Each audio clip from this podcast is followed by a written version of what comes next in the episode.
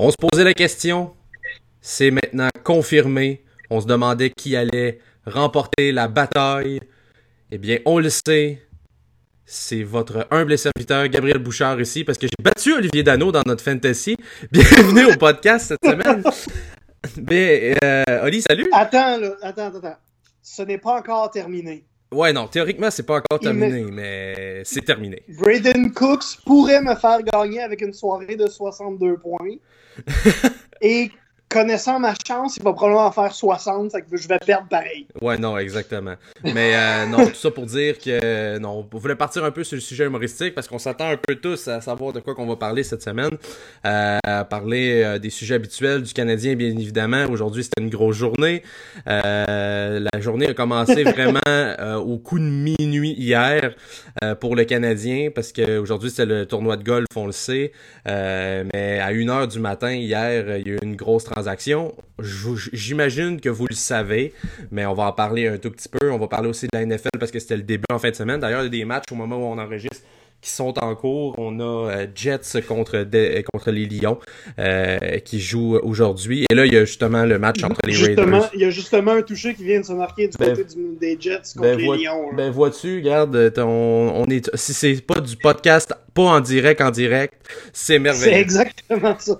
Mais, mais non, exactement. Et on va parler un peu aussi du US Open en fin de semaine. Une petite controverse par rapport à Serena Williams. Et on parle de deux sujets insolites aussi. Un qui a par rapport par rapport au, US Open.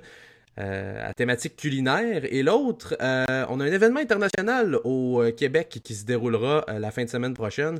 Et j'avais le goût d'en parler. Olivier n'était pas tout à fait d'accord. Il était, un peu sceptique par rapport à ça. Mais vous allez comprendre un tout petit peu. Ben, je me demande surtout de quoi qu'on va parler pour ce sujet-là, mais j'ai hâte qu'on y arrive. Ah non, écoute, c'est un événement d'une envergure incroyable. je sens que les gens vont beaucoup apprécier. Bon, Embarquons dans le vif du sujet. Hier, euh, je, vais faire une petite histoire courte. Je vais parler de mon, je vais parler de ce qui s'est passé hier soir parce que vois-tu, j'ai été impliqué euh, un peu dans cette histoire-là. Ouais, malgré toi, oui. Ouais, malgré moi, mais j'ai quand même été impliqué. Euh, hier, on, ça, je dirais que moi, je, fais des, j'ai des horaires un peu atypiques, fait que je me couche souvent tard. Fait qu'hier, minuit et demi, euh, termine de regarder les Bears jouer contre les Packers. D'ailleurs, on va en reparler, mais tout un match d'Aaron Rodgers hier. Wow. honnêtement, écoute, je, ne suis pas un fan des Packers, mais hier, je ne pouvais que m'incliner euh, devant cette défaite des Bears, honnêtement. En fait, en fait, t'es tout le contraire de ça, là. Ouais, non, exactement. Des Packers. Ouais, non, c'est ça. C'est exactement ça.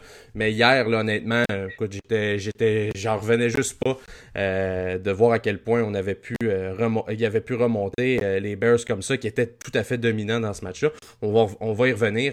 Mais fini de, de, regarder ce match-là, un peu, va me coucher, puis aux alentours d'une heure du matin, le Canadien depuis quelques temps, ont le dos de nous envoyer des, des, des, des, petites balles courbes pour euh, nous, les journalistes sportifs.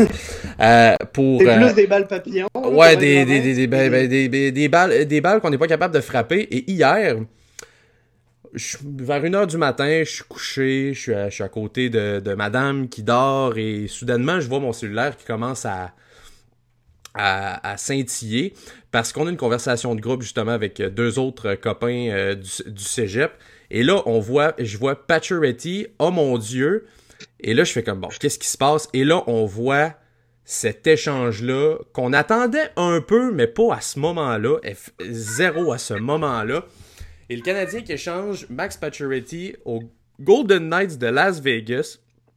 Retour de Thomas Tatar, qui avait été acquis à, gros prix par les Golden Knights, l'espoir Nick Suzuki et un choix de deuxième ronde. Après ma barre, cet échange-là, j'ai fait Wow, on n'a pas reçu beaucoup nécessairement pour Max Pacioretty.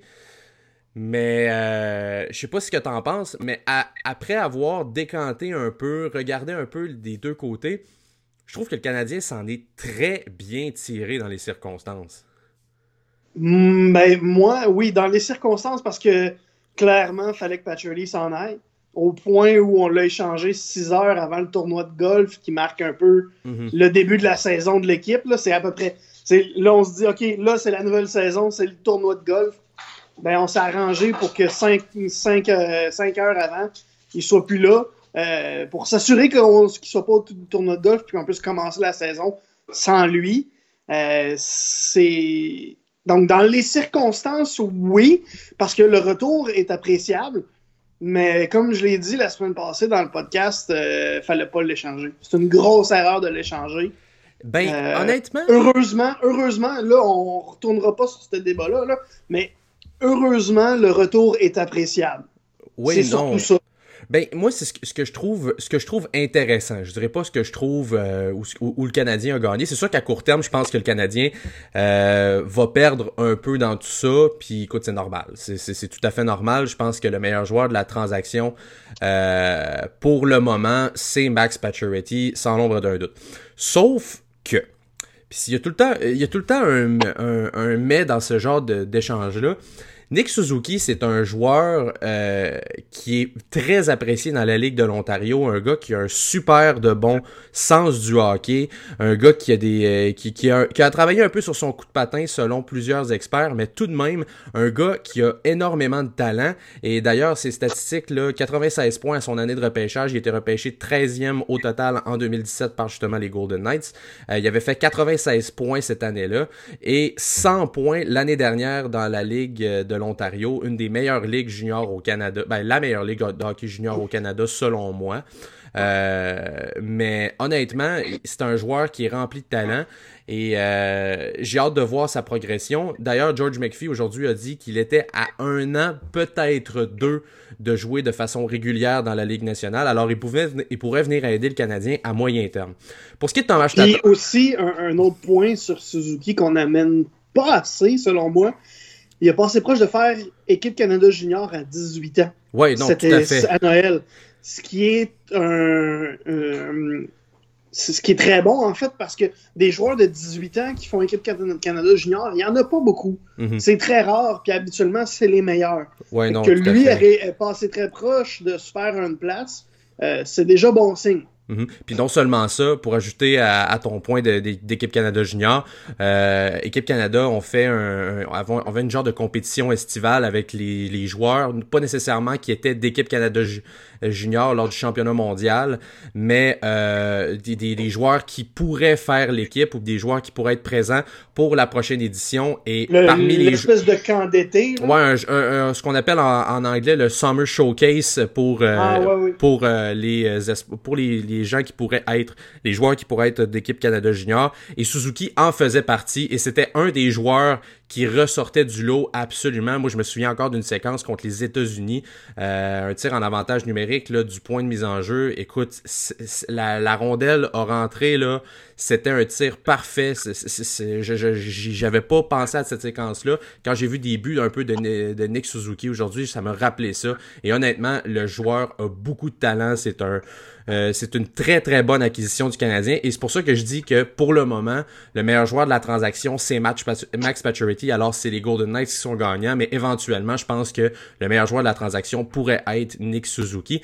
Écoute, tu sais dans il y, a, il y a un autre point aussi qu'on oublie, un autre. Mm-hmm. Euh, il y a un choix repêchage là-dedans aussi. Là. Oui, un choix de deuxième ronde. Ça aussi, des choix, des choix repêchage. Euh, on sait jamais ce que ça peut donner. Euh, là, c'est le choix de Columbus. Et ça, c'est un, un, autre, une autre parenthèse, une autre anecdote aussi. Ce choix-là avait été acquis des Golden Knights. Eux autres étaient un peu morts de rire de l'avoir. Pour être, c'était un choix de Columbus qui avait acquis pour être certain qu'ils prennent pas au repêchage d'expansion Jonas Corpissalo et qu'il et qu'il demandait euh, au, euh, Golden et que les Blue Jackets donnent un choix de deuxième ronde pour demander aux Golden Knights de prendre William Carlson.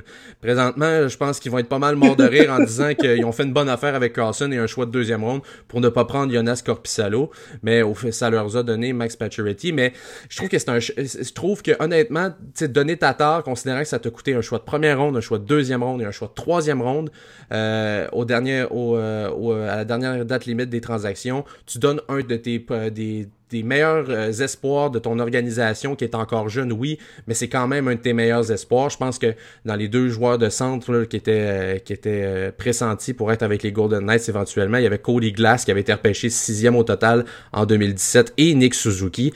Mais honnêtement, je suis quand même satisfait de la transaction du Canadien et pour un sujet qui était très très public, euh, d'avoir un joueur qui est capable de marquer 20 buts tout de suite dans la Ligue nationale, qui est plus jeune et qui éventuellement va coûter là, moins cher que Max Pacioretty, un jeune qui pourra euh, pallier à la à la perte de Max Pacioretty, peut-être à l'aile sur un premier trio ou au centre d'un deuxième trio, et euh, d'avoir un choix de deuxième ronde qui pourrait donner ne, ne, serait-ce qu'un joueur là, de, soutien. Je pense qu'on pourrait être gagnant du côté du Canadien. Ouais, puis Suzuki aussi, euh, non, il jouera pas cette année, mais il pourrait être très bon. Je pense que euh, je pense c'est Corey Proudman qui est un analyste des, euh, des joueurs à, venir de la Ligue nationale, qui l'a placé comme le quatrième meilleur espoir des Golden Knights. Donc, ça, ça pourrait être un très bon joueur. Mm-hmm. Et déjà, ça, ça, regarde bien.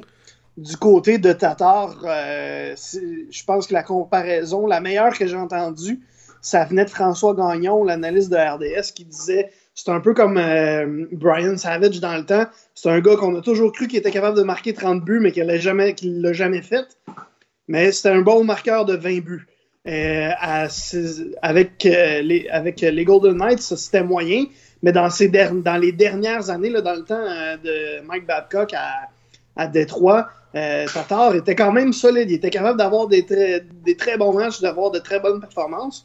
Donc, on, on pourrait avoir aussi un, joueur qui nous surprend de ce côté-là, mais on pourrait aussi avoir un joueur qui va être un bouc émissaire tout au, un tout au long de la saison. Mm-hmm. On va peut-être possiblement pas trouver bon, pas trouver assez bon, mhm. étant donné qu'on l'a échangé contre Max Pacioretty, parce que des fois, les fans de Montréal sont capables de, virer ça comme ils veulent, puis euh, décider qu'ils sont pas satisfaits juste parce que ça leur tente pas de l'être. Ouais, non, tout à fait. Puis tu sais, dans le cas de Tatar, moi, ce que je trouve intéressant, tu sais, on a, on a perdu un marqueur de 30 buts aujourd'hui, je suis tout à fait d'accord, mais Tatar, c'est quand même un marqueur de 20 buts, puis il a été capable de marquer 20 buts euh, dans la LNH là, euh, de façon régulière.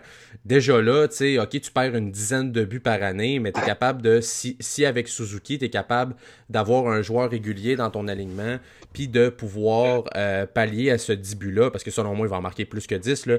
si je regarde l'année passée, c'est 42 buts sur ses 100 points là, dans, la, dans la Ligue de l'Ontario en 64 matchs. Euh, non, honnêtement, moi, je suis tout à fait satisfait de la transaction. Puis ça libère aussi, euh, au-delà de l'aspect hockey, ça libère aussi une distraction pour le début du camp d'entraînement d'ici la, fin de la semaine. hier, aujourd'hui, c'est sûr qu'on en a parlé beaucoup. On, était, on a beaucoup questionné les joueurs, on a questionné le directeur général. D'ailleurs, Marc Bergevin qui a martelé encore que Max Pacioretty avait demandé à être échangé à plusieurs reprises. Jeff Molson a aussi mentionné que Max Pacioretty avait demandé à être euh, échangé à plusieurs reprises. Fait que là, ce qui est drôle dans tout ça, c'est qu'il est parti, mais on sait pas plus qui dit la vérité. Fait que... Euh, ouais, mais ça, c'est digne de l'organisation du Canadien depuis le temps, le, temps de mais tu sais, je me pose. très longtemps. Mais tu sais, je me pose la question, puis je suis pas, pour, suis pas pour prendre euh, du bord du Canadien nécessairement.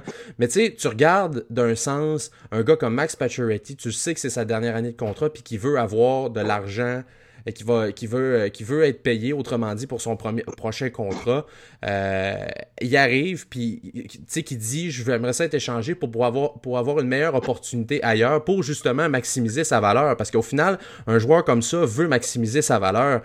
Alors que le Canadien dise ouais, il a demandé à être échangé à plusieurs reprises, j'ai tendance à les croire parce que pour des c'est pas la première fois que ça arriverait si c'était ça. Mais est-ce que je donne le bénéfice du doute à Max Pacioretty de dire j'ai jamais voulu quitter Montréal puis euh, j'ai jamais euh, j'ai jamais demandé à être échangé? C'est que les deux bords sont plausibles, mais c'est de savoir qui dit vrai dans tout ça. Ben moi c'est un problème que je remarque avec le Canadien depuis depuis les années de Bob Gainey, je pense. Euh, dans le temps de Bob Gainey, par contre, euh, souvent les questions des journalistes étaient juste laissées sans réponse.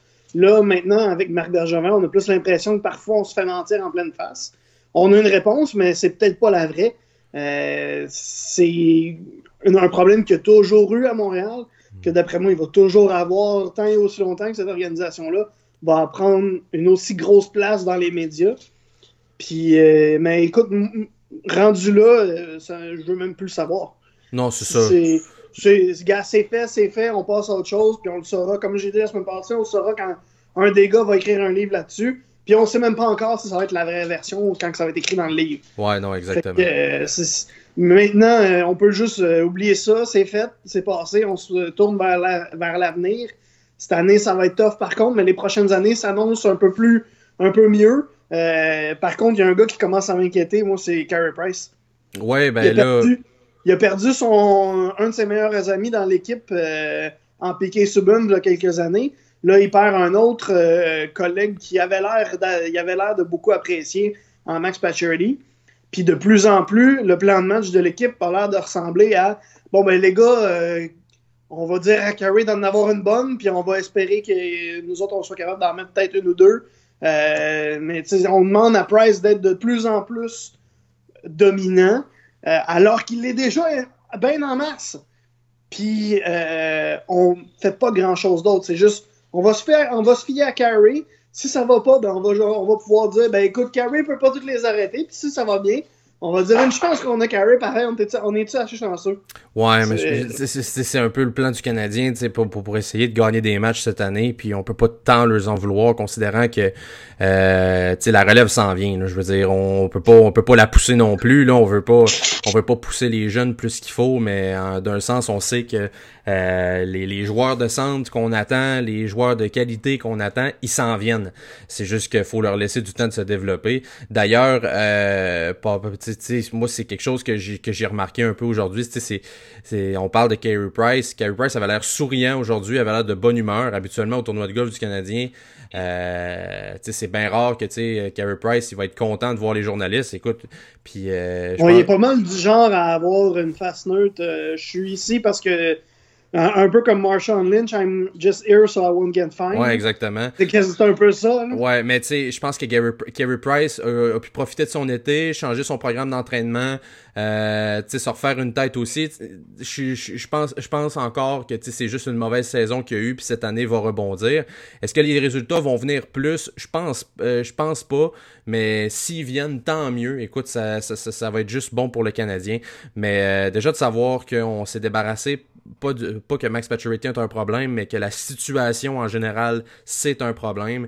Puis de savoir qu'on est capable, on est été capable d'aller chercher un espoir de premier plan, un joueur qui peut le remplacer un peu à court terme et un choix repêchage, honnêtement. Euh, rendons, à César, rendons à César ce qui revient à César. Je pense que c'est un bon coup de Marc Bergevin. Euh, Surtout que tu sais, quand on parle d'une transaction, on se demande tout le temps, bon, qui a gagné la transaction? Ben là, dans ce cas-ci, moi j'ai l'impression qu'à court terme, le Canadien l'a perdu et d'aplomb, mais qu'à long terme, il y a déjà un très gros avantage sur la possibilité de gagner cette transaction-là. Il faut juste que Suzuki ou l'espoir, euh, le choix de deuxième tour ait un peu de l'allure, puis que Tatar reste. Ouais, non, c'est tout ce qui, c'est tout ce qu'on a besoin. Mm-hmm. Parce que Pacholi, oui, on perd un joueur de, un marqueur de 30 buts, mais dans les prochaines années, ce sera, ça aurait pu être à lui qu'on leur aurait demandé de marquer des buts. On mm-hmm. lui aurait demandé juste d'être un leader, puis d'en marquer un de temps en temps. Ouais, non. C'est rendu là, gars, c'est fait, c'est fait. On se tourne vers l'avenir et vers le camp des recrues. Euh, qui, je pense qu'il vient de commencer. Là. Ouais, non, ben en fait, en fait, ça s'est terminé, ça s'est terminé, euh, ça s'est terminé aujourd'hui. On va, on va revenir juste pour compléter sur le dossier Pacioretty, euh, avec ta, euh, en disant que, tu sais, pour Tatar, en plus, il va rester. Il y a encore trois ans de contrat. une portion de l'échange que je trouve intéressante, c'est qu'on s'est échangé des retenues de salaire aussi du côté des Golden Knights et tout ça, ce qui fait en sorte que Tatar va coûter son 5,3 millions sur la masse salariale cette année qu'on lui doit étant donné qu'on va retenir de l'argent sur, Max euh, sur le contrat de Max Pacioretty. Mais par la suite, il y a un 500 000 qui part que les Golden Knights euh, gardent par la suite. Fait va coûter aux alentours de 4,8 millions. Ça, ça aussi, c'est un aspect qui est non négligeable. Et euh, par après, là, ça, cet échange-là était conditionnel à une, prolongation de contrat avec les Golden Knights, chose qui a été fait aujourd'hui. Pacioretty qui a signé pour 4 ans à 28 millions de dollars. C'est 7 millions de dollars par saison. Et ce que je trouve pas pire aussi, ce que je trouve pas pire aussi là-dedans, c'est que les gens parlent, euh, parlent de, des taxes et tout ça, que ça n'a pas nécessairement impact quand vient le temps de signer à Montréal. Mais euh, tu sais, quand tu regardes Pacioretty, son contrat euh, pour faire le même salaire après impôt euh, du côté du Nevada à 7 millions de dollars américains par année, il aurait fallu qu'on le paye 9,8 millions ici au, au Québec pour que ça soit la même rentrée d'argent, autrement dit. Fait que honnêtement, je pense que Pacioretty est gagnant l'ardent. Il va avoir l'argent qu'il voulait, il va avoir tous les, sous qu'il voulait. Et du côté du Canadien, on a réussi à, avoir là, des, pièces intéressantes pour notre capitaine. Euh, je fais le lien par après, justement, on parle de on parlait de Ned Suzuki qui est un espoir d'importance. Le camp des recrues, il y avait un espoir principalement qu'on regardait là avec beaucoup d'intérêt, c'était Yesperi Kotkaniemi. Et euh, honnêtement, Kotkaniemi a montré en fin de semaine exactement ce à, quoi on s'attendait probablement, c'est-à-dire euh, qu'on c'est un, jeune de 18 ans qui est pas habitué encore aux patinoires nord-américaines, mais qui est en progression. Euh, la le premier match ont, que, que les, les, espoirs ont joué contre les espoirs du les espoirs du Canadien, pardon, euh, qui ont joué contre les espoirs euh, des, euh, des sénateurs, Brady Kachuk a paru vraiment comme un très bon joueur. Et du côté de Yesperi de Kotkaniemi, on a vu que c'était difficile. On a vu là, que les patinoires nord-américaines n'étaient pas encore euh, apprivoisées Mais c'est normal aussi. Oui, non, c'est tout à fait normal. Je, dis pas ça de manière péjorative. Euh, excuse-moi. je, dis pas ça de manière péjorative. sais, il a jamais joué sur une patinoire nord-américaine. Puis honnêtement, pour l'avoir pour l'avoir vécu à, certaines reprises, là, euh, pour avoir joué, exemple, là, à Chicoutimi sur une patinoire nord-américaine, puis après ça, aller sur la, la patinoire olympique du San Georges Vézina, il y a une différence énorme hein, au terme de, de, de la superficie, de, de l'espace que tu as sur la glace quand tu joues sur une patinoire olympique. Et euh, honnêtement, ça va prendre un certain temps pour Yesperi Kotkaniemi. Et déjà là, euh, il s'est beaucoup amélioré dans le match de dimanche contre les espoirs des Maple, euh, des Maple Leafs. Il a d'ailleurs récolté une passe là, sur un début, un début du Canadien. non, je pense que c'est un, un, beau c'est un beau projet de, pour, pour cette année. c'est un projet, tu sais, je, je commence de plus en plus à penser qui retournera pas en Finlande puis qui va jouer à Laval. Tu t'écoutes parler Joël Bouchard, puis je pense que c'est un c'est un, un produit qu'il aimerait avoir là puis pouvoir développer puis pouvoir le, monter pour éventuellement qu'il joue avec le Canada. un rêve pour euh, Joël Bouchard d'avoir non, exactement. un projet surtout au début de son arrivée à Laval mhm. s'il peut avoir un code Kanyemi sous la main puis de, de le modeler puis d'après moi pour lui ce serait le projet de l'année s'il mettrait tout tout en son pouvoir pour l'améliorer puis l'amener le plus rapidement possible à Montréal, puis faire que les fans soient contents d'avoir un produit sur la glace de qualité pour un joueur qui avait jamais joué sur une glace nord-américaine avant cette année. Mhm. Fait que ça, moi, je, je sais, je pourrais pas te dire là, parce que j'ai pas assez suivi euh, euh, ce qui se passait avec Kotkaniemi dans les dernières semaines. Euh, mais maudit que j'espère moi aussi qu'il va rester en Amérique du Nord juste pour ça, juste pour qu'il puisse jouer une année sur une glace nord-américaine, puis que l'année prochaine, ben, il fasse un peu euh, euh, un Victor Mété, si on veut. tout de suite, euh, en arrivant au camp, il, il, éblouit les yeux de tout le monde, puis il se fait une place alors qu'on n'était pas trop certain s'il allait être capable au début. Puis tu sais, ce que je trouve intéressant aussi avec le, pour le Canadien, de garder Kotkaniemi à, à, à, Laval, pas à Montréal, parce que je pense pas qu'il va jouer aucun match à Montréal cette année, que l'équipe aille mal ou que l'équipe aille bien. Mais là où ça devient intéressant, c'est qu'il y a un aspect marketing aussi par rapport à ça. Puis on se dit souvent que le développement d'un jeune, c'est pas juste du marketing, puis tatati, puis tatata. Mais du côté du Rocket de Laval, on a eu une excellente bonne première saison au guichet. Euh, honnêtement, pour être allé une couple de fois euh, voir le Rocket du côté de la Place Belle, c'est un super de bel événement, c'est très familial, c'est très le fun d'aller là. Mais si en plus on peut avoir un produit sur la glace qui est intéressant, amener des Québécois qui ont de l'allure, je sais qu'il y a plusieurs Québécois qui sont sous, sous contrat, mais déjà de dire aussi écoutez, notre, choix de première ronde va jouer à Laval, vous pouvez aller le voir, puis il va jouer contre, vous donner une idée à peu près de euh, aller le voir en début de saison, puis pour après aller le voir en fin de saison, puis donner justement un avant-goût à ce que qu'est-ce qu'il pourrait avoir du côté des fans du Canadien euh, quand il va enfiler le, le chandail du tricolore pour vrai, de ce côté-là, je pense qu'on va vendre des billets pas mal plus aussi, parce que ça donne une visibilité à Kotkaniemi, ça y met déjà une certaine pression d'une certaine, manière de voir un peu le marché, puis ça le développe aussi, puis ça, permet d'avoir vraiment un, feeling de ce que ça va être de jouer à Montréal toute sa carrière. Puis euh, honnêtement, je pense que de, de, dans toutes les décisions, autant monétaires, autant pour le développement avec Joël Bouchard, je pense que ça fait juste du sens qu'il reste. Mais au final, ça va être la décision du joueur. Mais je verrais pas comment Kotkaniemi pourrait retourner en Finlande, considérant qu'il y a un coach incroyable qui a déjà d'ailleurs formé un joueur de centre qui joue présentement dans la Ligue nationale, qui a quand même du succès. Euh, Joël Bouchard qui avait formé Pierre-Luc Dubois euh, dans ses dernières euh, dans ses derniers moments là, avec l'Armada, qui avait eu un step-up incroyable quand il est arrivé avec l'Armada. ça, ça m'avait vraiment surpris. Ça avait été assez, effectivement assez impressionnant. Hein. Ouais, puis, pour, puis, par la suite, il est allé avec Columbus, puis on l'a plus jamais revu. Puis John pour faire aimer par John Tortorella quand t'es jeune, puis t'es un joueur de centre, honnêtement, c'est parce que t'es pas pire. Là. Fait que... Mais ouais.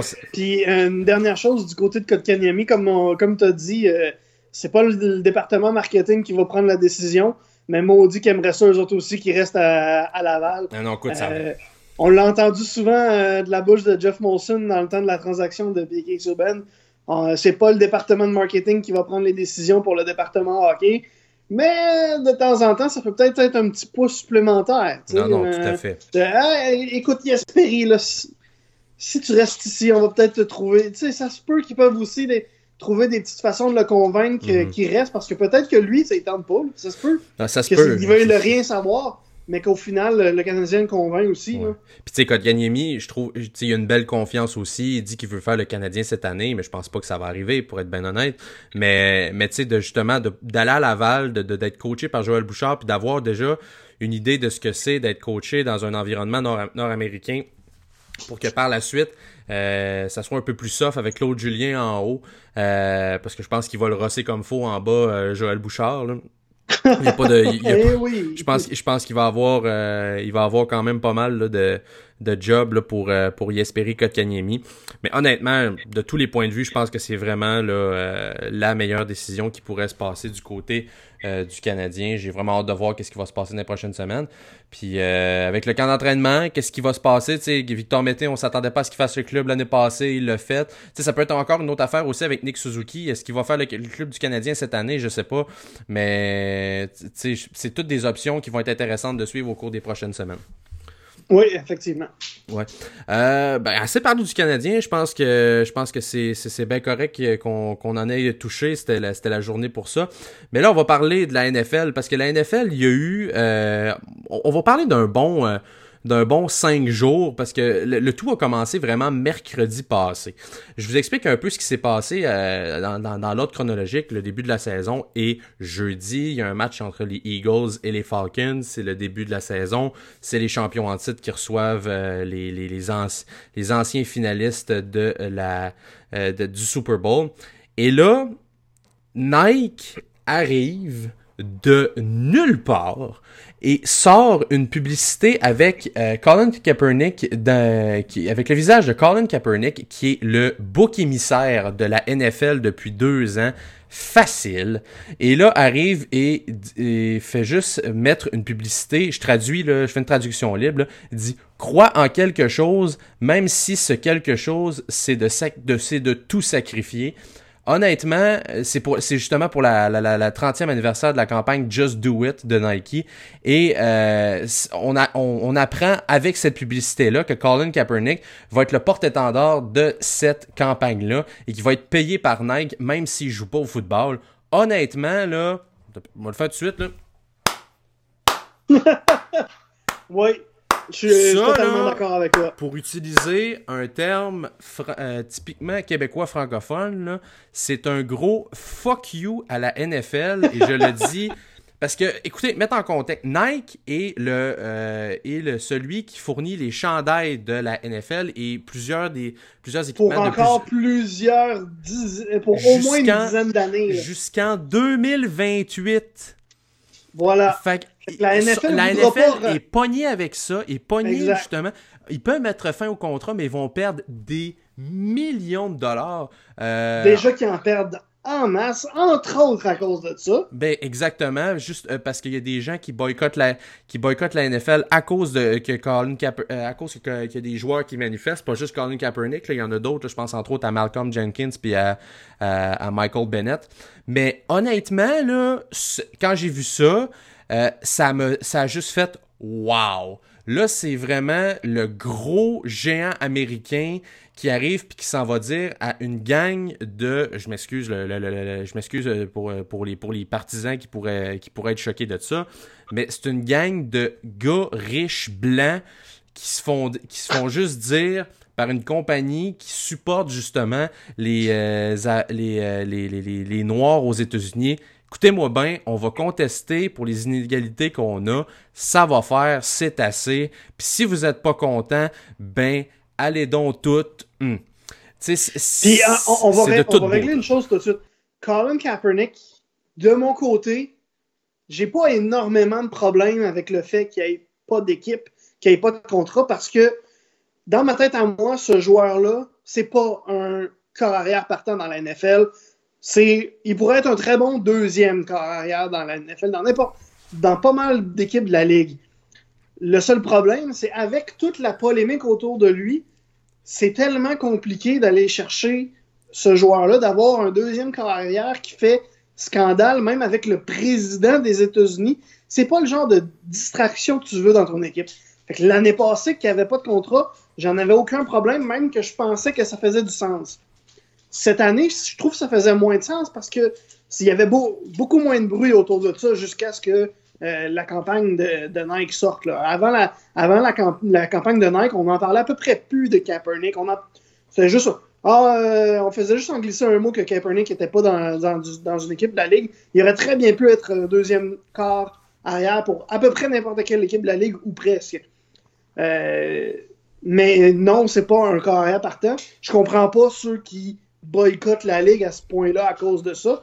Mais ceux que je comprends encore moins, c'est ceux qui ont décidé de boycotter Nike à cause de ça. Écoute, le gars, le gars, il, se bat pour les inégalités. Il fait, parce que ceux qui vont se boycotter Nike, c'est beaucoup des gens qui ont l'impression que Kaepernick a parti un mouvement de manque de respect envers la nation américaine, que c'est un manque de, patriotisme qui insulte les militaires américains, alors que lui fait simplement protester parce qu'il y a des kids de 18 ans qui sont innocents, qui se font tirer par des policiers parce qu'ils sont noirs. Ah non, simplement. Puis, la, la, un, grave problème qu'il y a dans la société américaine. Si tu veux, tu peux rajouter aussi même le, problème qu'on soit scandalisé parce qu'un gars met un genou au sol pendant l'hymne national, mais que ça nous dérange presque plus qu'il y ait un fou qui rentre dans une, dans une école publique avec un gun qui tire sur des enfants de 6 ans. Ah non, ça, c'est des gros problèmes que la société américaine a. Puis je ne comprends pas ceux qui ont décidé, qui boycottaient Nike. Si tu penses que euh, le, le, problème aux États-Unis, c'est Colin Kaepernick, t'as rien compris du problème et tu fais partie du problème, tu es le problème. Ouais, non, exact. Puis, moi, ce que je trouve encore plus. Euh, euh, juste une dernière oui, chose. Oui, vas-y, vas-y, vas-y. Vas J'ai entendu ce matin un analyste sportif québécois. Ok, je vais, je vais le nommer. C'est Rick Loutier à Énergie 98.9 que lui, depuis la sortie de la campagne publicitaire, il porte pas, il porte plus de Nike, lui. Il a décidé qu'il boycottait Nike.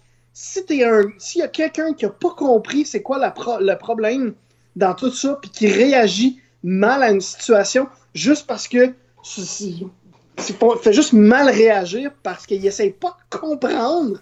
C'est bien lui à essayer de boycotter Nike parce qu'il y a un joueur aux États-Unis qui joue pas. Puis t'es un gars, un analyste sportif de Québec dont pas mal beaucoup de monde s'en sac. Là. Je vais emprunter une expression que j'ai déjà entendue. C'est quasiment un sert plus à rien de la radio. Là.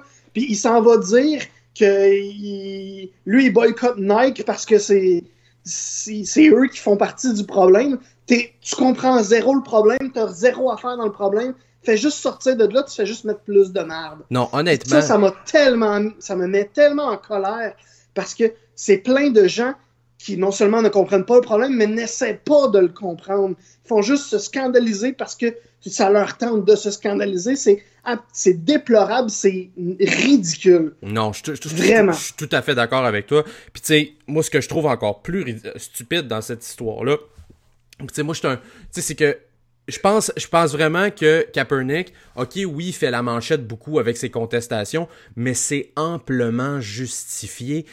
les inégalités raciales aux États-Unis, c'est débile à quel point c'est gros. Euh, ça a toujours été, c'est une politique quasiment. Euh, c'est pas normal qu'il y ait des noirs, justement comme tu expliquais, des noirs aux États-Unis là, là, qui ont peur dans les rues de se promener quand ils voient les policiers, puis qu'ils sont plus à l'aise de devoir se défendre eux-mêmes euh, que de quand les policiers sont là. on pense exemple à Michael Bennett qui à un moment donné est arrivé sur les lieux d'un accident déplorable, qui était qui était juste à côté et que il n'y a pas personne qui a touché à une personne blanche. Ça a été lui la première qui a été copé. Il a été amené au sol, arrêté, puis tout ça, alors qu'il avait rien fait, mais absolument rien fait. Ça a été prouvé par la suite, mais le mal est fait. C'est ça que je trouve déplorable aussi. C'est ça qui, qui, qui, qui, que, Nike essaie de dire, de dire que euh, nous, on n'est pas une compagnie juste pour les gens fortunés ou bien les gens défavorisés blancs. On est une compagnie pour les Américains et ça inclut les personnes de race noire. Puis c'est exactement ce que euh, martelait les, les propos de, de Martin Luther King, puis que Barack Obama a aussi véhiculé. Puis c'est juste normal que tout le monde soit inclus là-dedans. Puis le président des États-Unis, Donald Trump, là, qui dit que, euh, pour faire une traduction libre encore une fois, que ces enfants de chiennes-là devraient se faire mettre à la porte je m'excuse, là, mais t'es le premier qui devrait se faire mettre à la porte. Honnêtement, c'est tout à fait, c'est tout à fait stupide de dire qu'un joueur, qu'un joueur qui est dans une situation privilégiée, parce que oui, les joueurs qui jouent dans la NFL sont privilégiés, mais justement, ils ont une, ils ont un, ils ont une tribune pour pouvoir exprimer leur désarroi par rapport à des situations. Puis Kaepernick en l'utilise pleinement et c'est tout à son avantage. Puis honnêtement, je pense qu'il n'y a pas de job dans la NFL principalement parce que il met, il, met son, son point sur la table et qu'il dit c'est assez. Puis je trouve ça euh, déplorable. Puis tu parlais tantôt que euh, d'après moi c'était pas un corps partant dans la NFL. Personnellement, je pense que pour une équipe de bas de classement, c'est un partant dans la NFL. Je peux pas croire que Nathan Peterman, il est pas, il est meilleur que Colin Kaepernick. Tu sais, je veux dire, il pourrait jouer pour les Bills. Là, Les Bills ont pas de corps arrière puis sont pourris à cette, à cette position-là. Puis je me dis que Colin Kaepernick pourrait faire une meilleure job que ce qu'ils ont présentement, parce qu'anyway, Josh Allen, leur choix de première ronde cette année est pas prêt de suite, puis c'est bien correct, ils vont le développer, mais par après, quand Josh Allen va prendre la place de Colin Kaepernick, mettons qu'il est pas corps arrière corps arrière numéro un avec les Bills, il va quand même être un bon backup. Puis c'est ça que je trouve déplorable. Puis d'ailleurs, Kaepernick se bat là-dessus aussi parce qu'il est allé jusqu'à euh, devant la justice pour dire qu'il y avait un boycott de leur part. Puis d'après moi, je pense qu'il va avoir il va avoir raison là-dessus parce que je comprends pas comment ce gars-là peut pas au moins avoir une job de euh, corps, de corps arrière réserviste ou de troisième corps arrière dans une équipe de la NFL. Je trouve ça stupide. C'est tout à fait d'accord. C'est vrai que j'avais oublié les Bills. Tu vois, je les avais oubliés, ceux-là. C'est vrai que s'il y a une équipe dans la ligue en ce moment qui aurait besoin d'un joueur comme Colin Kaepernick, c'est les Bills. Parce qu'ils ont pas. Ils ont beaucoup de problèmes dans leur équipe. Puis Kaepernick pourrait au minimum amener euh, un petit peu de stabilité. Euh, c'est un joueur qui est un carrière qui était capable de courir avec le ballon, surtout. Mm-hmm. Euh, puis c'est pas ça serait pas mauvais pour les Bills parce que avec le champ, à part avec le champ McCoy, il n'y a pas grande façon d'avancer euh, sur le terrain du côté des Bills. On l'a vu en fin de semaine, ça n'a pas été super beau de, de ce côté-là, euh, du côté de Buffalo. Mais Kaepernick, c'est vrai que ça, ça pourrait pas ben, être fou. Une ben, parmi les, parmi les gars disponibles du côté là, de, pour les Bills, mettons, pour remplacer Nathan Peterman, c'est le gars qui ressemble le plus à Tyrod Taylor c'est exact, c'est le gars qui a quand même un bon bras, qui a des bonnes jambes, qui est capable de, qui, est capable d'avoir justement euh, de, se déplacer avec le ballon. Tu sais, c'est un gars qui pourrait remplacer Tyrod Taylor. Je dis pas qu'il est le aussi bon. Le seul problème avec Tyrod Taylor. Ouais, Tyrod Taylor. Euh, ben, cette comparaison-là, en fait, c'est que Taylor, au contraire de Kaepernick, s'il est pas convaincu d'une passe, s'il est pas convaincu que sa passe est pas risquée, il la fera pas. Tandis que Kaepernick, euh, c'était pas mal. Il était excellent pour faire des, pour lancer des interceptions. Ça, c'est un problème que Kaepernick a, que Terrell Taylor avait pas et n'a toujours pas. Et aussi, euh, le problème de Taylor, le fait qu'il est, parti de Buffalo, c'est principalement parce qu'il faisait pas le jeu euh, techniquement selon l'entraîneur-chef. C'est des, des, des, choses qu'on a entendues du côté autour des Bills, c'est que les entraîneurs-chefs n'étaient pas contents quand Taylor prenait le ballon, voyait qu'il n'y avait pas grand-chose devant lui. Au lieu d'aller à sa deuxième, à sa troisième lecture pour une passe, mhm. il partait à courir. Euh, tu, vas me dire que les Bills, il n'y avait pas grand-chose. C'était quasiment mieux pour eux autres que Taylor parte à courir que d'aller à sa deuxième ou à sa troisième lecture. Mais mhm. c'est quelque chose que les, entraîneurs des Bills n'aimaient pas. C'est de ne pas respecter, entre guillemets, le jeu qui a été sélectionné. Puis Kaepernick, c'est une autre affaire qui est du même genre à faire s'il n'aime pas sa première lecture, ben, au lieu d'aller à la deuxième, à la troisième, il va souvent courir avec le ballon. Mais comme je disais tantôt, puis euh, je pense que tu es d'accord avec moi, puis pas mal tout le monde va être d'accord avec moi, c'est que les Bills, ça leur ferait pas de mal. Non, non, absolument pas. Puis, je pense qu'ils sont dans une situation où ils vont perdre anyway toute l'année. Puis, je pense que ça pourrait leur donner une chance de plus de gagner. Je dis pas qu'ils vont gagner plus, mais ça leur donne une chance de ce côté-là. Euh, il y a plusieurs sujets aussi dans la, dans, durant le week-end qui ont, qui ont retenu l'attention. Euh, avant de parler du match entre les Bears et les Packers, j'ai le goût qu'on parle euh, du match entre les Browns, justement, parler de Terod Taylor, et des Steelers de Pittsburgh. Une nulle. Alors, les Browns qui n'ont pas toujours pas perdu cette année. Mais... toujours pas gagné en trois ans. Ouais, mais toujours pas, gagné, toujours pas gagné non plus. Mais là, euh, où je veux t'amener là-dessus, c'est sur la performance de James Conner. Je sais pas pour toi, mais je suis Le'Veon Bell qui est chez eux, qui euh, ne touche pas à son franchise tag parce qu'il veut avoir plus d'argent. Euh, je commence à avoir chaud, moi, un petit peu euh, voir que euh, mon équipe, que voir que mon équipe s'est donné tant que ça pour le, le, le deuxième porteur de ballon et qui ont extrêmement bien fait. Bon, ok, ça s'est terminé nul contre les Browns, mais tu sais, je regarde là du côté des statistiques là, de, de James Conner, on peut pas dire que c'est de sa faute à lui si ça s'est terminé ici. Écoute, 135 verges par la course, 57 verges de réception. Ok, il a, il a perdu il a perdu euh, un ballon sur un échappé, mais deux, deux euh, touchés par la course. Écoute, ça a été toute une. Oh, euh, Gab, je te pogne plus. Gab? Oui. Ah, oui, oh, des petits problèmes techniques entre-temps. des petits problèmes techniques entre-temps, c'est pas grave. c'est, mais, mais honnêtement, euh, si, euh, si de ce côté-là, je pense que James Conner a bien fait. Puis c'est un bon porteur de ballon, James Conner, on va se le dire. Euh, je pense que Le'Veon euh, commence à penser que c'est peut-être pas avec les Steelers qu'il va poursuivre sa carrière. Ben, moi, je commence à avoir beaucoup de difficultés à croire que Le'Veon Bell va jouer un autre match dans l'uniforme des Steelers. Euh, d'après moi, c'est fini.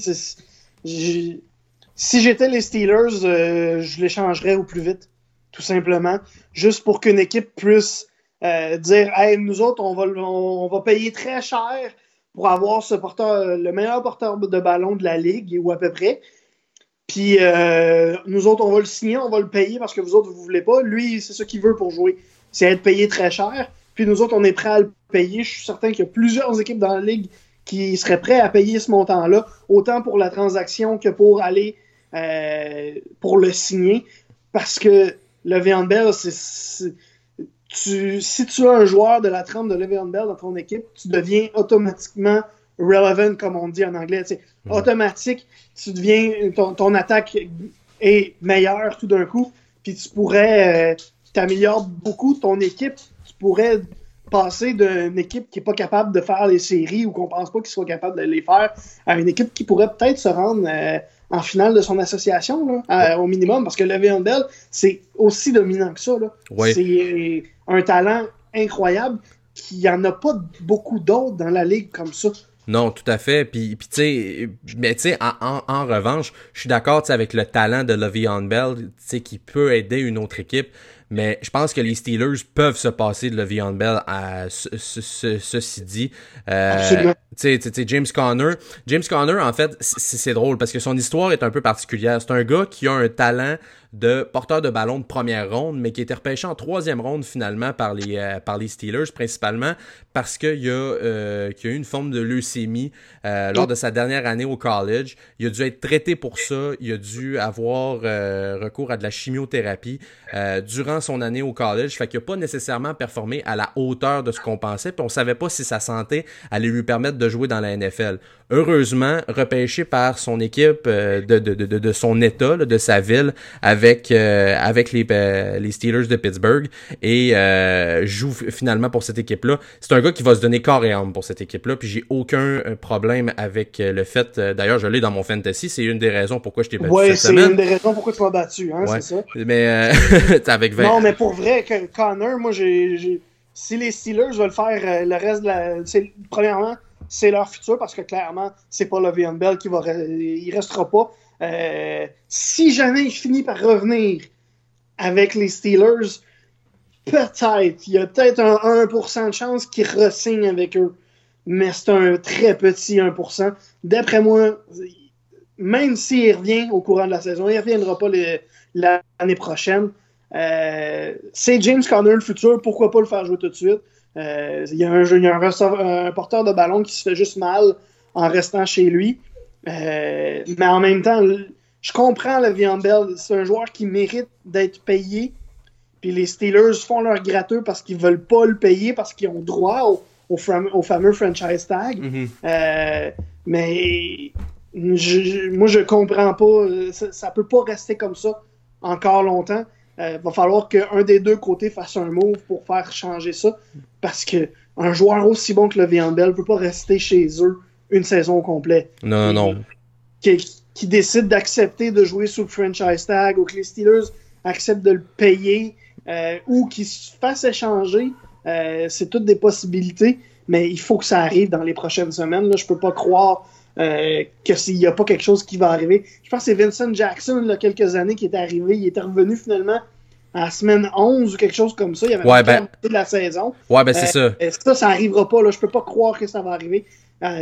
D'après moi, d'ici la, la, cinquième semaine d'activité de la NFL, euh, on va voir le Bell sur un terrain de football, mais peut-être pas celui des Steelers. Ouais. Ben, tu tu parles justement de Vincent Jackson qui est revenu à la semaine 11. Théoriquement, pour qu'il devienne joueur autonome, euh, sans compensation là, pour, euh, pour, pour, pour la prochaine saison, il doit au minimum être dans une formation de la NFL après la semaine numéro 10, autrement dit. Il peut pas manquer plus que la semaine numéro 11 pour pouvoir être éligible à quitter de son propre chef euh, les Steelers de Pittsburgh. Mais d'ici là, ça ne veut pas dire qu'il ne sera pas échangé. Puis, je pense que ce serait dans tout l'intérêt des Steelers de devoir l'échanger aussi, euh, principalement parce que on va pouvoir avoir un retour sur, sur l'investissement. C'est le meilleur porteur de ballon de la ligue en ce moment. Là. Tu peux, ouais, non, ça se peut pas que tu rien contre ça. Là. Ouais. Mais s'il y a une équipe qui a été capable de payer euh, pour Khalil Mack deux choix de première ronde, je dis pas qu'ils vont payer deux choix de première ronde pour qu'une équipe va payer deux choix de première ronde pour, euh, pour le Vion Bell, je pense pas que c'est ce qu'il vaut, mais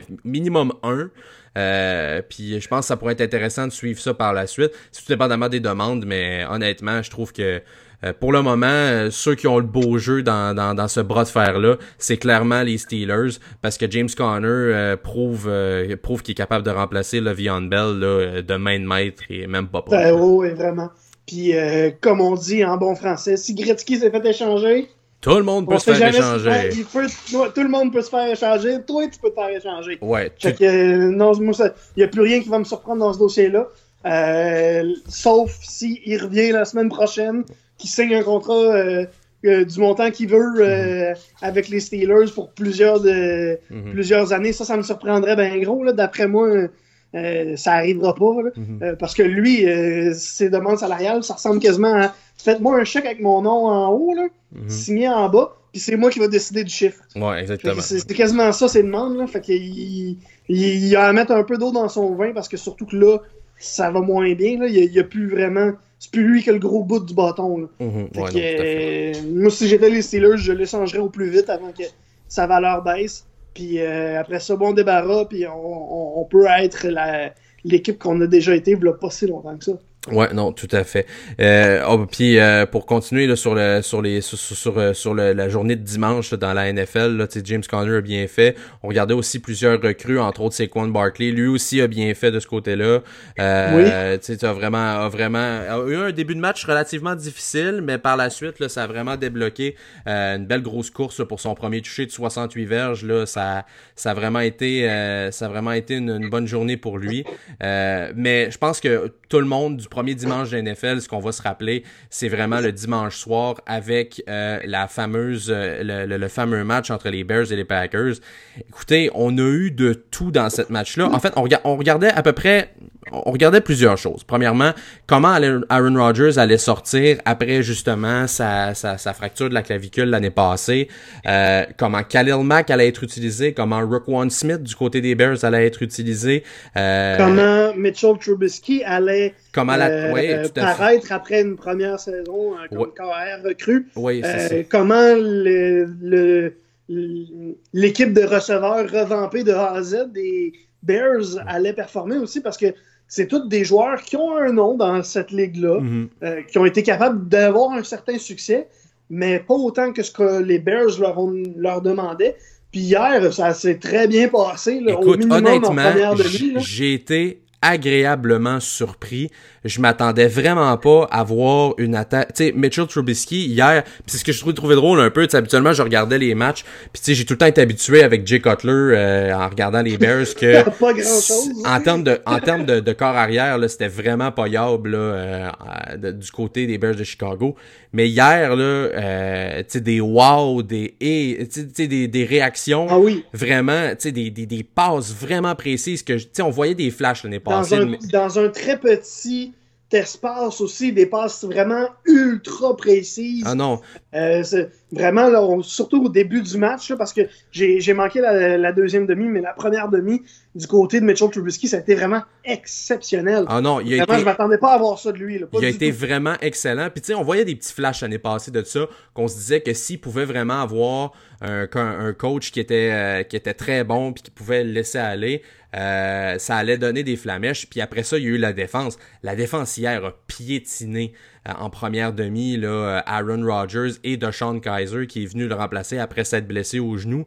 Euh, puis, puis ça a été vraiment, oui, parce que ça a été vraiment un match en deux. Pas de... Aaron Rodgers ressemblait, ressemblait pas du tout à Aaron Rodgers. Oh non non non, il était pas du tout du tout. Tu sais, on parle on parle de on parle beaucoup là, sais de, de, du match en tant que tel parce que Aaron Rodgers a fait cette remontée là, mais c'est un match en deux temps.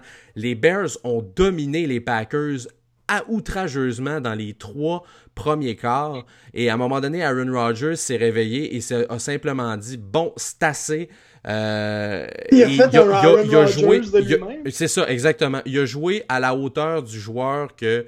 Euh, qu'on est habitué. C'est un des, écoute, c'est un des meilleurs corps arrière de l'histoire de la NFL c'est même pas proche. Il va J'espère pour.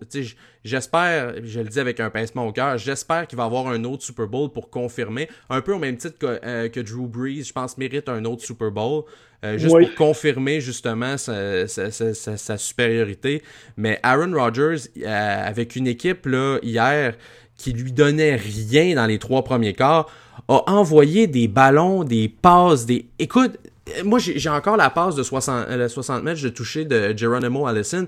Le, le, le, le demi de coin, Carl Fuller, là, est juste, est juste devant une petite fenêtre, justement, pour envoyer ça, ce ballon-là, Aaron Rodgers, dans les mains de Geronimo Allison, dans zone début, et il te l'envoie directement dans les, euh, dans, dans les mains. Cette passe-là était parfaite, mais c'était ça, ça a été ça tout le long des passes, des passes directement parfaites. Le seul jeu vraiment où ce que l'attaque des, la, défense des Bears, pardon, a eu l'air un petit peu fofolle, ça a été sur le but, euh, pas sur le but, mais sur le toucher euh, de, ouais, j'étais encore sur le hockey, je suis désolé. Trompe de sport. Hein? Ouais, non, exactement. Ça a été sur le toucher euh, de Randall Cobb où la, la, couverture a été inexistante, mais autrement là, ça, c'était, tout était là.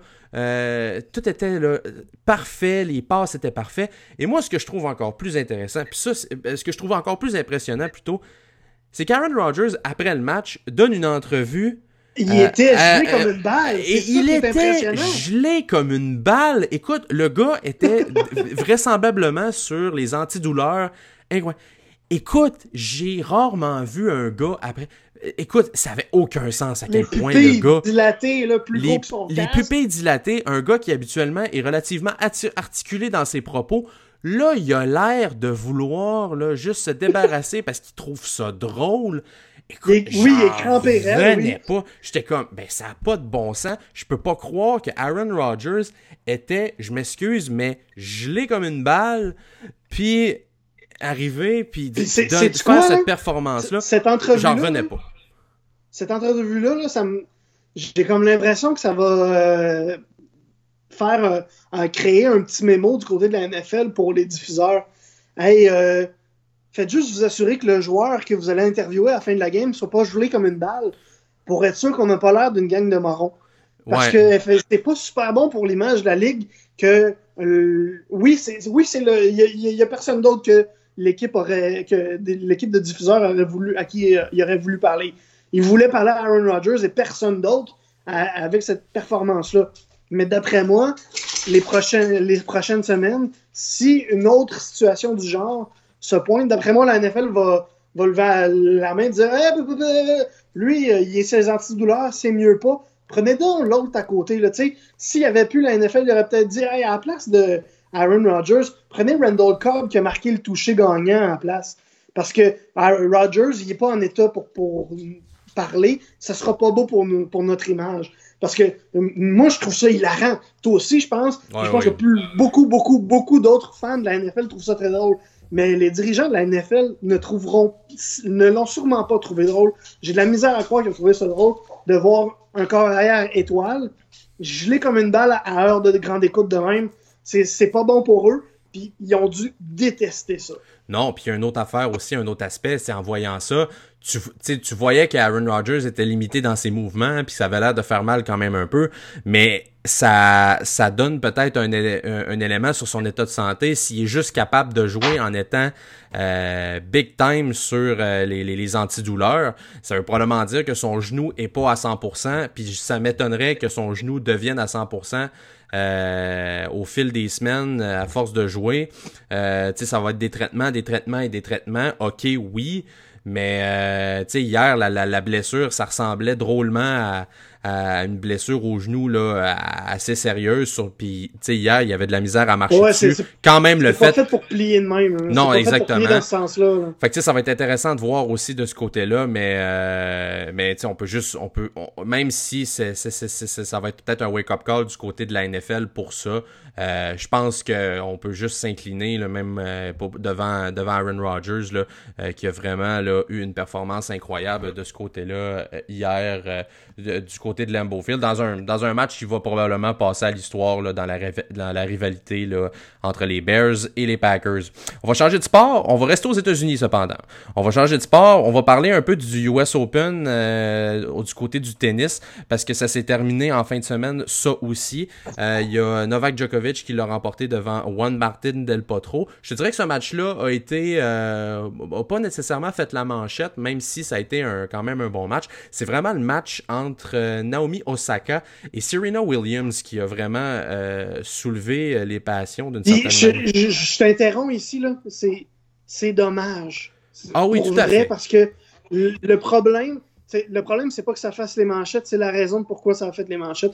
Ce match-là aurait dû faire les manchettes pour la vraie raison, c'est-à-dire la qualité du match. Le fait qu'une fille comme Osaka remporte euh, le US Open devant une grande joueuse comme Serena Williams, mais à la place, on en parle pour les mauvaises raisons. C'est tellement désolant. là. Oui, non, ça, je suis tout à fait d'accord. Juste pour mettre en contexte, pour ceux qui auraient peut-être pas vu le match, c'est que Serena Williams, à un certain moment donné, euh, son- entraîneur, il y a une règle au tennis que tu peux pas faire euh, du coaching, autrement dit, durant le match. Alors, à un, moment- à un certain moment donné, l'entraîneur de Serena fait euh, un mouvement ou bien fait quelque chose, mais Serena, de ce qu'on en comprend, ne regarde pas en direction de son entraîneur. Sauf que l'arbitre regarde en direction de son entraîneur et voit la manœuvre de son entraîneur et lui euh, donne un avertissement pour justement cette règle-là ne, et lui dit que de faire attention que c'est pas permis. Serena qui sort de ses gonds et qui dit écoutez, moi je préfère perdre, je préfère perdre plutôt que de tricher. j'ai tout gagné dans ma vie puis j'ai jamais fait ça. Alors de, de, de, me dire que je suis une tricheuse, moi je le prends pas. Et par la suite, par la suite, elle a continué en, en enguirlandant l'arbitre, euh, en disant que justement, là, ça avait aucun rapport, qu'elle devait, que, l'arbitre lui devait des excuses. Et, euh, finalement, ça lui a coûté un point. Euh, c'était lors de la deuxième manche, c'était 4 à 3 pour, euh, pour Naomi Osaka. Et là, on a, et là, on va dire en bon français, elle a donné un char euh, aux officiels du tournoi qui ont finalement, qui a finalement, ils ont donné, euh, qui ont donné le, le, point à Naomi Osaka en, en, titre de réprimande. Et là, elle ne l'a vraiment pas pris. Et ce que j'ai trouvé plate aussi, c'est que Naomi Osaka, c'est une des bonnes joueuses montantes du circuit de la WTA. et que en plus, en plus de tout ça, euh, lorsqu'on lui a remis le trophée, les partisans étaient derrière Serena, chose que je, je, leur, leur reproche pas. Mais on est arrivé puis on a, on a hué Naomi Osaka alors que pour elle c'était comme un rêve qui se réalisait. Et ça c'est ce que j'ai trouvé vraiment déplorable de ce côté-là. C'est que la foule a vraiment été du côté Serena était bonne joueuse en disant non arrêtez de huer tu donner de donner de l'amour pour Naomi. Mais le mal était fait. C'est quand même ça qu'elle va se souvenir.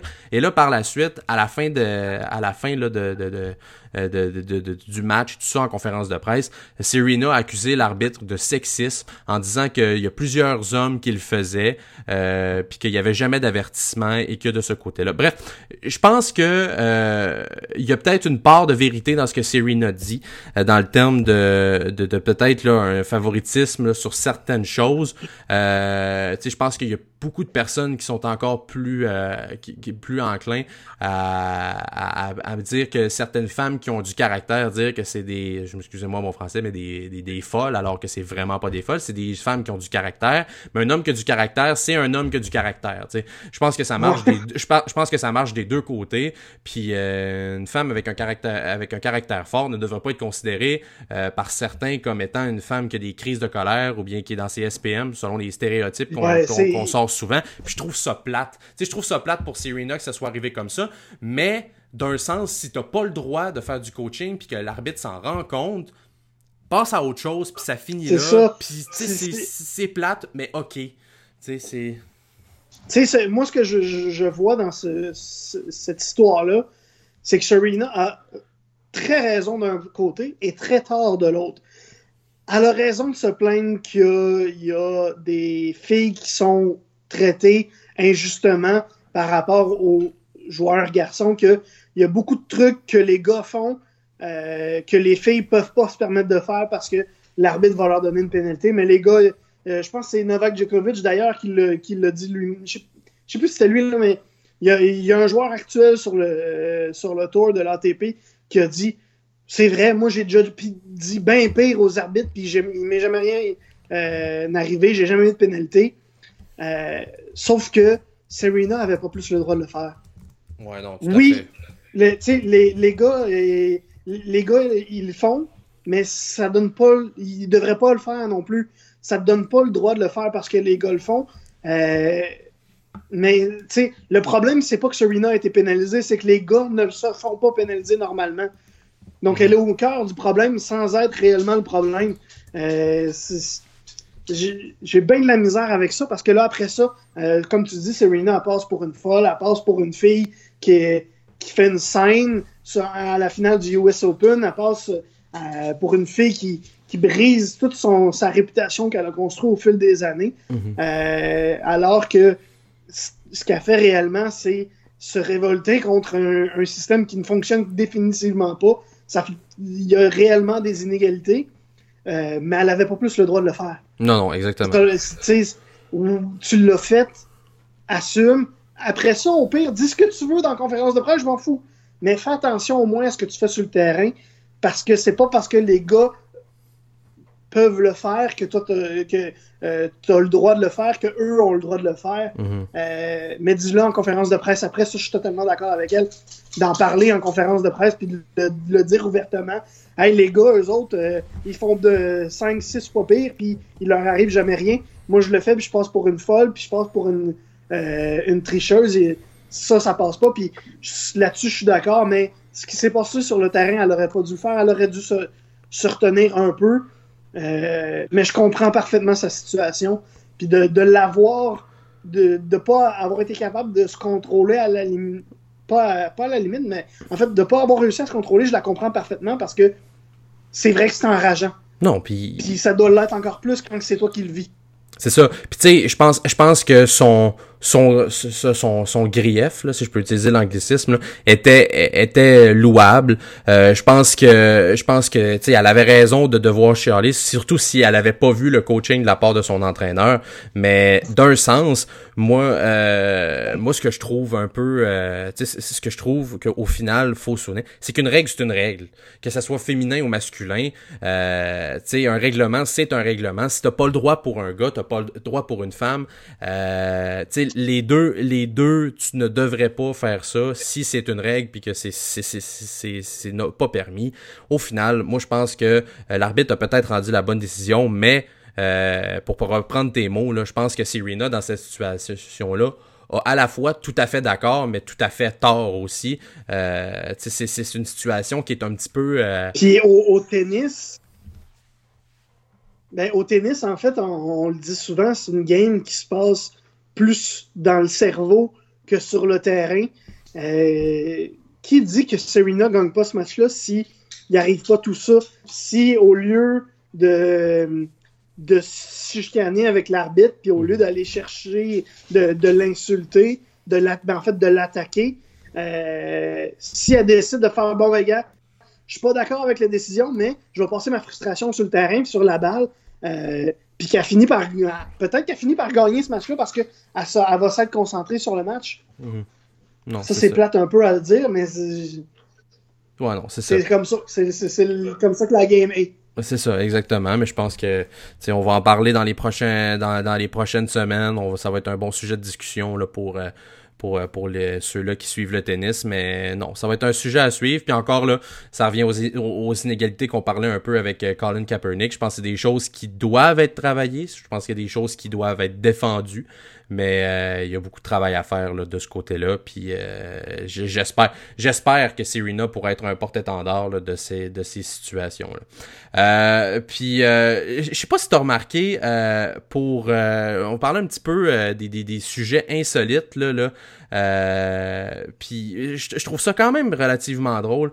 C'est que je sais pas si t'as remarqué à un certain moment donné, dans le tournoi du US Open, il y a une dame. Tu sais, je pense que dans les événements sportifs, ça t'est arrivé comme ça m'est arrivé aussi. On a tous mangé des choses qui sont là. Puis, Tu sais, il y a beaucoup de, de choses qui sont parfois un peu dégueulasses ou euh, un peu là euh, spéciales euh, du côté euh, de des, des, des différents là, stades sportifs. Je pense entre autres au stade des Ben, Mariners moi, je où on pense, entre autres.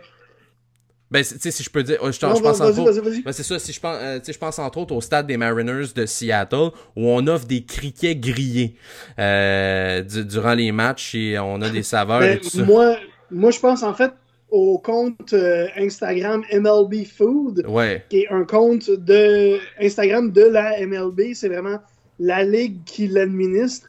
C'est juste des photos de bouffe dans les stades. Puis il y en a qui c'est assez impressionnant. là. C'est très gros. Euh, c'est très gras. ouais, c'est ça. Et ça fait quasiment peur. en Disons fait, qu'il y a beaucoup de démesures de ce côté-là. Mais là, moi, je parle pas nécessairement. C'est que, tu sais, on a déjà tous mangé des croquettes de poulet avec une bonne liqueur sur le côté puis des frites. Mais là, il y a une dame qui, durant un des matchs, je pense que c'est le match de Madison Keys, euh, un des, je pense un match de quart de finale, une dame qui prend sa croquette de poulet, qui la trempe dans son coke et qui y va à pleines dents dedans, justement pour avoir un petit coup de sucré. Je m'excuse, je sais pas pour toi, mais moi c'est non. Non, moi, là, tremper des croquettes dans du ketchup, dans n'importe quoi, mais pas dans ton coke, calvaire, je veux dire, ça... Ben, sais-tu quoi? Ma, ma réaction était la même à la tienne. Puis plus j'y pense, plus je me dis, hein, moi peut-être l'essayer. je sais que je sais que ça va être dégueulasse. Je sais que j'aimerais pas ça. Je sais que le résultat va être décevant. Mais j'ai le goût de l'essayer pareil. ah non, écoute, moi honnêtement, là, j'ai vu ça puis j'ai juste fait Come on, sérieusement, tu sais, je peux pas croire que t'es arrivé à la situation présente que de dire Ah ouais, c'est bon là. C'est quand même bon là, tremper ça dans Mais je, je, je, vais prendre son, je vais prendre son bord à cette fille-là qu'est-ce qui dit que. Parce que, tu sais, on le sait, dans les événements sportifs, euh, parfois, manger, ça peut coûter extrêmement cher. Mhm. L'exemple numéro un, c'est la bière puis la bouffe au Sandbell. Par moment, on a l'impression que si tu veux aller voir un match, faut que tu hypothèques ta maison une fois. Puis si tu veux manger, faut que tu l'hypothèques une deuxième fois. Ouais. Fait que euh, c'est souvent ça qui va arriver. Euh, puis là, elle est au US Open. Ça doit pas être gratuit, la bouffe, là. Mhm. Qu'est-ce qui dit que l'extra sauce était pas justement un extra, que ça ne tentait pas de payer l'extra sauce. Ouais, mais la tremper dans ton compte. une pièce, deux pièces, trois pièces pour la sauce, là.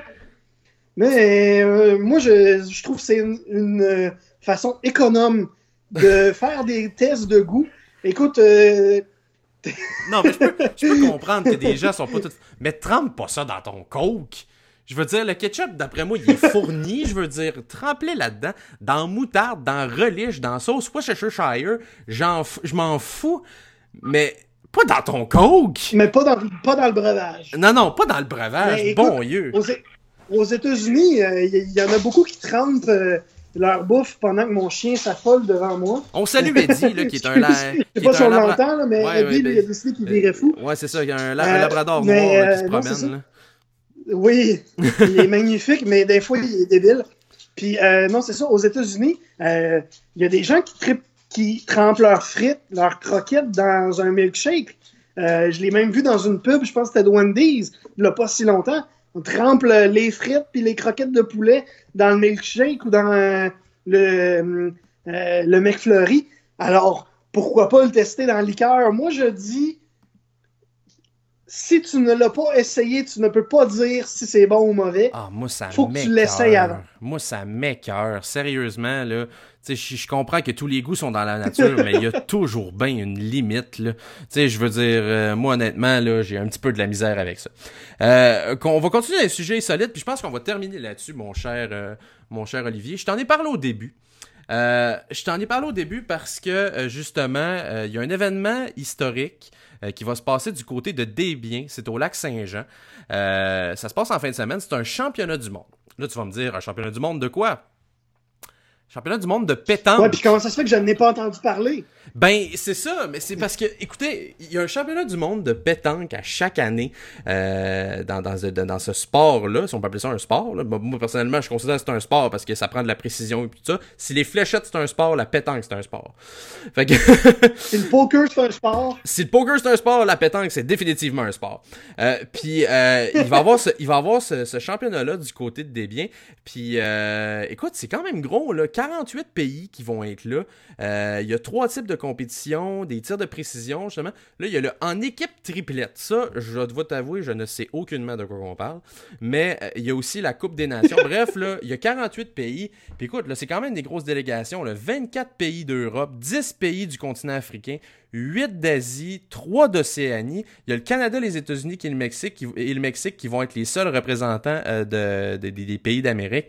Mais c'est quand même gros, là. Puis là, tu dois te dire, OK, ouais, c'est quand même gros, mais tu sais, il n'y a pas grand monde qui. Le monde doit s'en foutre un peu. Ben, détrompe-toi, mon cher Dada. C'est télévisé en ben, France, imagine-toi donc. Hein? C'est télévisé en France. On va téléviser des compétitions de pétanque live de la France. Mais, écoute, si tu m'avais demandé, il y a un pays au monde qui diffuse les championnats de pétanque devine lequel, je t'aurais dit la France, premièrement. Euh, ça, je pense que c'est un call facile, ça m'étonne quasiment pas.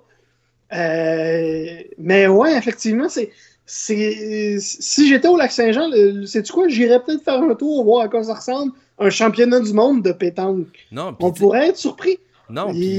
Ça, ça, peut-être que ça va être le gros party puis que ça va être euh, un. Il va y avoir beaucoup de monde. mais écoute, moi, je J'en reviens pas. On est rendu avec des championnats du monde de toutes sortes. Alors, pourquoi Ben, pas écoute, la pétanque? Non, non, c'est Euh, ça. Je te vois ça. On, on se voit sur le terrain, mon cher. Ouais, non, exactement. Puis euh, non, mais non seulement ça, mais tu sais, c'est la première. euh, le, le Canada a déjà présenté cette euh, cette compétition-là. C'était à Québec en 75. Euh, J'ai fait une petite recherche là-dessus là, pour pour être certain. que ça revienne? Ouais, ben c'est ça, justement. Là, je me dis que crème, les Olympiades du cochonnet, là, à un moment donné, il fallait que ça revienne au Québec. Là. Mais non, honnêtement, tu sais, ce qui est quand même intéressant, c'est de voir à quel point en France, justement, la pétanque est compétitif. Euh, c'est compétitif là, parce que on, parle non seulement euh, de, mettre la pétanque aux Jeux Olympiques à Paris en 2024, parce que c'est parmi les sports proposés. Pour avoir fait une petite recherche, là, il y a le squash, le billard, puis la pétanque qui pourrait être présentés du côté des Jeux Olympiques. C'est sûr que le processus est long, c'est ci et ça, il faut convaincre quand même pas mal d'intervenants. Mais de la pétanque aux Olympiques. Moi, c'est ce que moi c'est ce qui me fascinait le plus. Puis Ben, moi- euh, moi, je trouve que- ça assez Ce qui intense. pique surtout ma curiosité, là. Mhm. Ce qui pique surtout, surtout ma curiosité de ce côté-là, c'est comment on va délimiter les classes. Parce que la pétanque, c'est pas juste un stéréotype, c'est vrai que c'est pour surtout des personnes plus âgées qui Ben jouent. oui. Un Alors prospect en pétanque, c'est quoi? Ça a Jeux 45 ans, je veux dire. C'est. c'est ça. Puis c'est ça, aux, aux Jeux Olympiques, on est habitué de voir des, athlètes très jeunes. Euh, les plus vieux athlètes vont rarement dépasser 45 ans. Euh, même 35 d'un fois par selon le sport, ça va être rare. Euh, écoute, c'est surtout ça, moi, qui pique ma curiosité. Mhm. Parce qu'au euh, au jeu, Eddie, euh, bon, Eddie, il veut vraiment donner son. Il veut, il veut s'impliquer dans le Euh. débat. Là. Lui, on parle de, on parle de Ouais, balles puis tout ça, puis euh, Oui, il veut s'impliquer dans le débat. lui, là. on parle de balle, il est là, puis il veut, il est très attentif. Oh oui, non, il tout à fait. Euh, il- il serait par contre un très mauvais joueur parce qu'il partirait à courir, fait que à la pétanque, c'est pas une bonne idée. Non, exact. Euh, mais c'est ça. C'est est-ce que on aurait des classes juniors, euh, seniors, médium C'est surtout ça. C'est cette curiosité là que moi j'ai. Euh, est-ce qu'on split homme-femme aussi? Je sais pas si on joue mix dans ce sport-là. Mhm. Je le sais même pas. J'en ai aucune idée, moi Fait non que, plus. euh, Moi, je on a beaucoup à apprendre de la pétanque. moi, je me pose surtout la question, c'est qui le Yesperi Kotkaniemi puis le Nick Suzuki de la pétanque? Pourquoi? tu sais, moi, tu sais, c'est de savoir, là, tu sais, des pro- tu sais, je veux dire, c'est quoi, c'est, exemple, une Ghislaine Thibouteau de 50 ans, là, qui est considérée comme la prochaine vedette montante, là, justement, qui, tu sais, c'est, ça qui me Ouais, fascine, tu sais, c'est- je veux je dire. je suis d'accord. C'est qui le Wayne Gretzky? C'est qui le Ouais. Connor McDavid de la pétanque? Ouais, non, on veut le savoir. moi, je veux, moi, je- moi, j'irais voir ça juste pour savoir c'est qui. Tu sais, à quel point t'es hot à la pétanque, là, pour être considéré comme le meilleur joueur au monde, là. Tu sais, c'est assez intense de ce Qu'est-ce qu'il faut pour être le meilleur joueur au monde? Aussi, c'est quoi les qualités Est-ce que ces gens-là, parce que si le sport est télévisé en France, euh, j'ose imaginer que certains joueurs plus populaires vont être peut-être commandités. Ça. Ça se peut-tu, ça aussi? Y a-tu des athlètes de la pétanque dans le monde qui gagnent leur vie avec la pétanque? Ben écoute, il y a, parmi les, les joueurs Ben, qui, euh, en qui fait- sont les plus rémunérés dans des sports, il y a entre autres en Inde où qu'on est très friand du cricket, puis euh, puis qu'on qu'on paye les joueurs là, assez assez à- assez, assez, euh, comment je peux dire ça, Colin, j'ai perdu le mot, mais assez grassement disons. De façon très dispendieuse. Ouais, assez- exactement, Il y a t'sais. des joueurs qui vont gagner un beau paquet. Tu sais, puis il y a pas juste Euh, faut, faut dire aussi que c'est difficile de gagner ta vie à la pétanque quand tu es déjà retraité. Ta vie est déjà gagnée. Fait que, euh, il y a peut-être ça aussi. Ouais. Il y a peut-être des joueurs qui qui ont même pas besoin de gagner leur vie parce que leur vie est déjà gagnée. là. Mhm. Euh, non, le, le monde de la pétanque est à découvrir euh, pour vrai. là. T'as piqué ma curiosité? Non, tout à Euh, fait. on fait que thème, mon chum, on va aller biens. Ben écoute, on pourra aller à des biens en fin de semaine prochaine voir ça, les finales et tout ça. Euh, c'est certain que moi, je serais le premier intéressé, puis je, je serais intéressé de voir ça. Euh, on s'en- on s'en jase là-dessus. Je pense qu'on ferait mieux d'en parler hors d'onde parce que je suis pas mal certain que. Euh, tu- tu Ben, je pense qu'on va juste en jaser parce que euh, on, est très loin du podcast en direct du championnat du monde de la pétanque, je peux te le garantir. Ben peut-être que ça sera euh, ça sera une idée pour les prochaines fois parce qu'honnêtement euh, moi c'est un sport qui c'est un événement et un sport qui qui pique ma curiosité. Bien c'est ce qui met fin au deuxième épisode des podcasts pour cette semaine. Olivier, merci beaucoup d'avoir été là.